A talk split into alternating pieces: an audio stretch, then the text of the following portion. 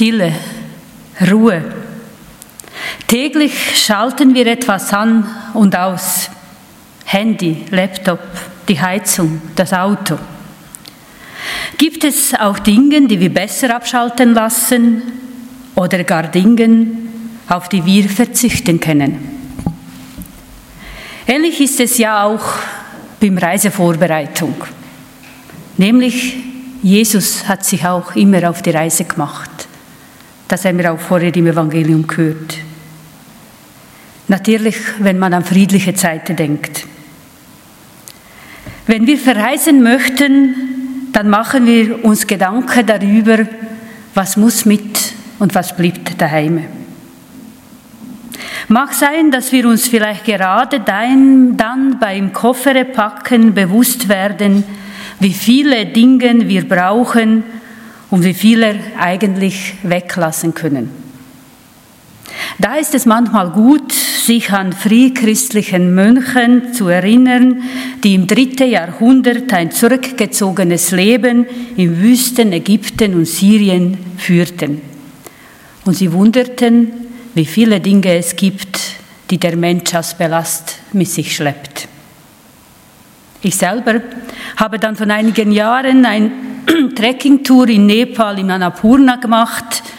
Mein Rucksack wurde jeden Tag leichter, weil ich die Dinge, die ich nicht unbedingt brauchte, an die Menschen von Ort verschenkt habe.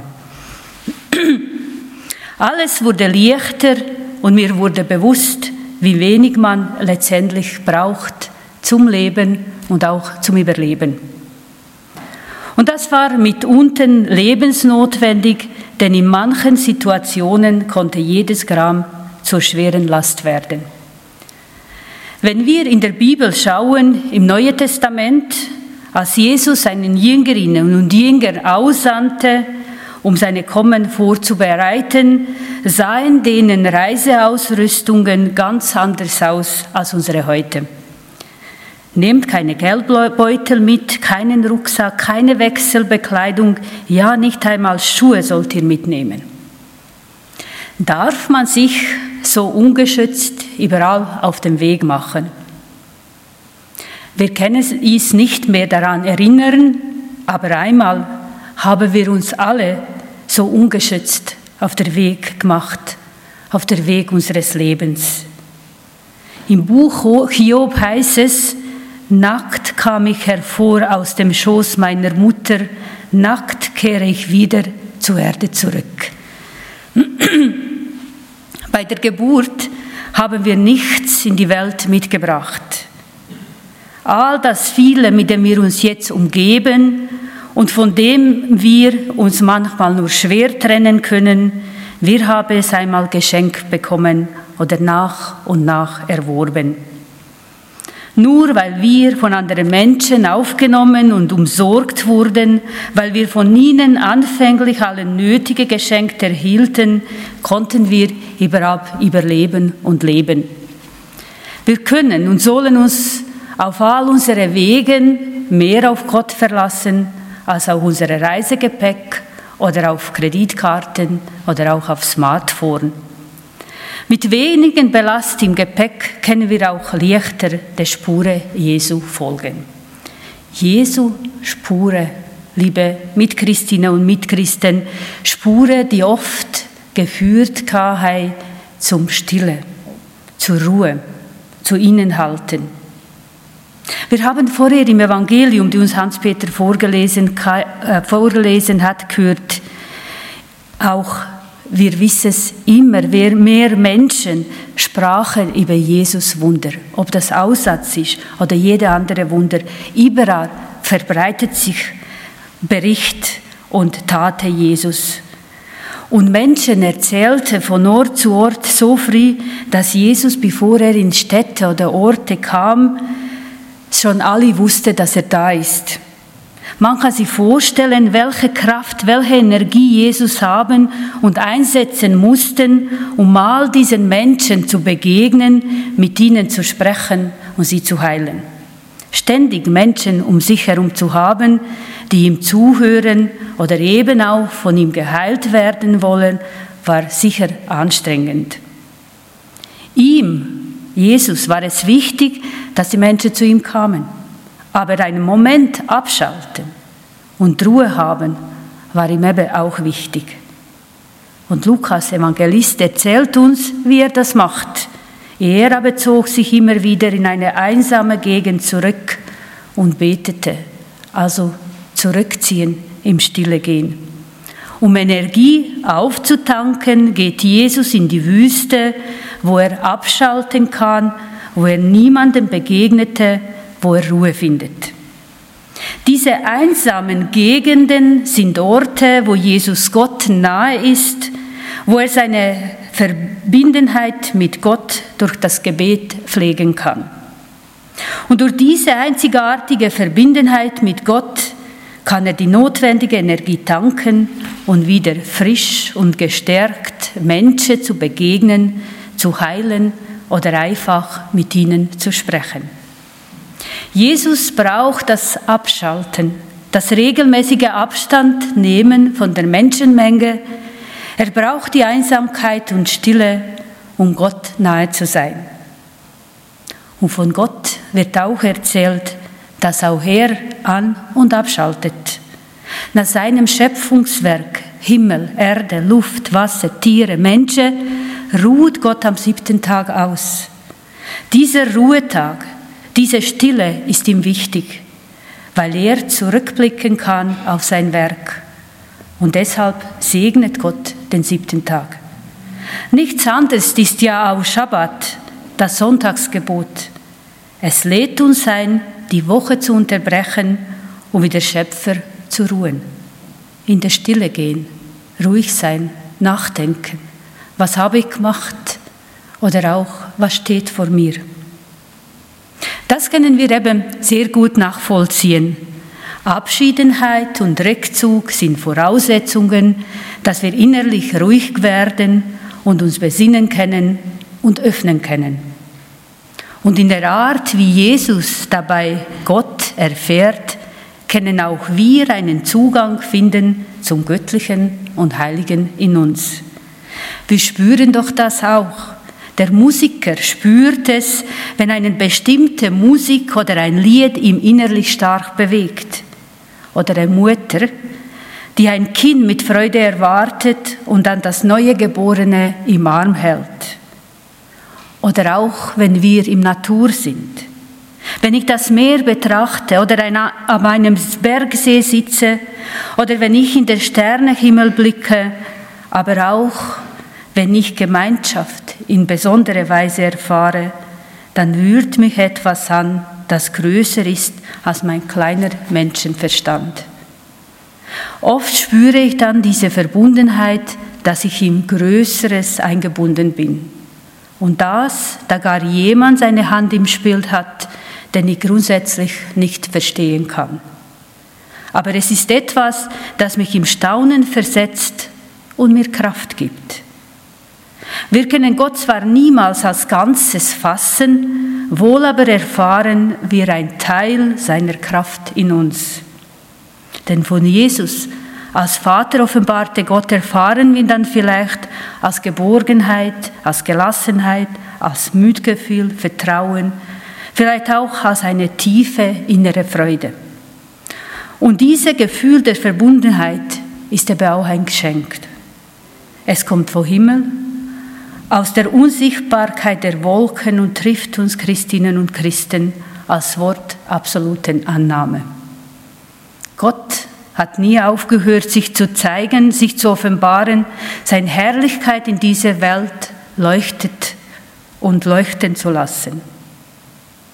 Um sie zu erkennen, dazu brauchen wir Momente der Stille und ein offenes Herz. Und vielleicht auch die Neugier und Staunen eines Kindes. Es gibt eine schöne tschahidische Weisheit zur Frage, wo wohnt der Gott? Mit dieser Frage überraschte ein jüdischer Rabbin einige gelernte Männer, die bei ihm zu Gast waren. Sie lachten über ihn. Wie redet ihr? Ist das die Welt seine Herrlichkeit wohl? Er aber beantwortet die eigene Frage so, Gott wohnt dort, wo man ihm einlässt. Gott wohnt dort, wo man ihm einlässt. Martin Buber, jüdischer Philosoph, sagt einmal, Gott kann nur dort einkehren, wo ihm die Herzenstüre geöffnet werden. Manchmal mag er an eine Tür klopfen und keinen Einlass finden, dann wird er weitergehen. Der Mensch sollte also immer vorbereitet sein und die göttliche Gegenwart einzulassen. Wenn wir nach Zeichen Gottes in unserem Leben und um uns herum suchen, werden wir sie auch finden. Das Anklopfen Gottes werden wir aber überhören, wenn wir uns vernehmen lassen von der Hektik und schnelllebigen Welt, von der modernen Welt, Orte oder Zeiten, wo man wirklich nicht abschalten kann und zu stillen, zur Ruhe kommen kann. Von dem vielen, was uns einströmt, von all unseren zahlreichen Aktivitäten, von Streben nach Macht und Besitz. Gott ist da in der Stille und im Säule des Windes, des, der weht. So lesen wir es auch im ersten Buch der Königin in der Geschichte von Elias. Elia, der lebensmüde, wie, wie er geworden ist, sich zurückzieht in eine Höhle am Berg Horeb und dort zu übernachten. Da heißt es, Yahweh war nicht im Donnern, nicht im Erdbeben. Wir könnten es auch heute sagen, nicht im Gerede, nicht im Getue, nicht im Gehabe. Er war in der Stille. Er ist da und in der Stille erfahren wir ihn wie den Hauch, den Lebensodem, wie die Luft, die wir atmen, ohne die wir es nicht leben können. Liebe Mitfeiernde, so lädt uns auch die Fastenzeit dazu ein, ein innezuhalten, uns zu besinnen und vielleicht auch die Art, wie wir leben und die Welt sehen, unsere Beziehungen zu Gott, zu uns und zu Mitmenschen zu überdenken, innezuhalten und still zu werden, um uns wieder neu auszurichten, zu einer inneren Mitte zu finden, zu einem inneren Friede in uns selbst. Denn je mehr jemand sich selbst nahe ist, umso mehr kann er auch anderen nahe sein. Die Wirkung einer solchen Fastenzeit liegt ja nicht nur im leiblichen, sondern ebenso im seelischen und ganz besonders auch im mitmenschlichen sozialen Bereich. Alle drei Dimensionen, die gesundheitliche, die spirituelle und die sozialpolitische, sind auf engst miteinander verbunden. So kann, Faste, so kann in dieser Fastezeit die nächste Liebe wachsen, im Grunde über das Teilen hinaus, um eine tiefere Verbundenheit mit den Menschen. Verbunden mit der Erfahrung, dass ich abhängig bin von anderen Menschen und auch von Natur, von Wasser, von der Luft, von Pflanzen und Tieren. Und diese Erfahrung kann mich dankbarer machen und mich hinführen zu Demut und zu Bescheidenheit.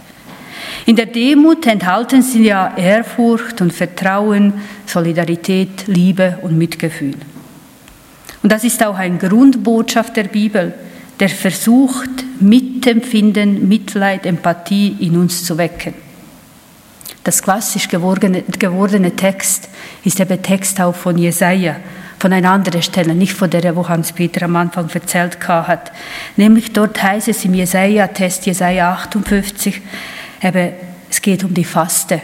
Und zeigt, der Text zeigt uns, was eigentlich Gott liebt, welche Faste. Aber ich lese es wortwörtlich und dort heißt es, nein, das ist ein Fasten, wie ich es liebe, die Fesseln des Unrechte zu lösen, die Stricke des Joches zu entfernen, die Versklavten freizulassen, jedes Joch zu durchbrechen, an die Hungrigen das Brot auszuteilen, die Obdachlose Armen ins Haus aufnehmen. Wenn du der Unterdrückten bei dir ein Ende machst, Unterdrückung bei dir ein Ende machst, auf keinen mit dem Finger zeigst und niemand verleumdest, dem Hungrigen dein Brot reichst und den Darbenden satt machst, dann geht im Dunkeln dein Licht auf und deine Finsternis wird hell wie Mittag. Es ist ein prophetisches Wort, das uns eben ganz deutlich zeigt, Das Fasten steht im Dienst des Nächsten. Wie Jesus sind auch wir gerufen, uns den Menschen zuzuwenden, ihnen zu dienen und für sie zu beten. Und da denken wir in diesen Tagen besonders auf Situationen im Ukraine, von wo uns laufend neue Schreckmeldungen erreichen. In Europa, kann man so sagen, herrscht Krieg. Und niemand kann im Moment abschätzen, was für Krise der Konflikt noch zieht. Da verunsichert uns alle, macht Angst, macht sprachlos und auch wütend.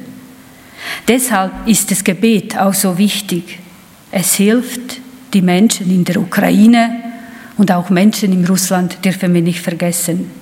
Jetzt, wo sie unsere Solidarität und unsere Unterstützung nötig haben. Amen.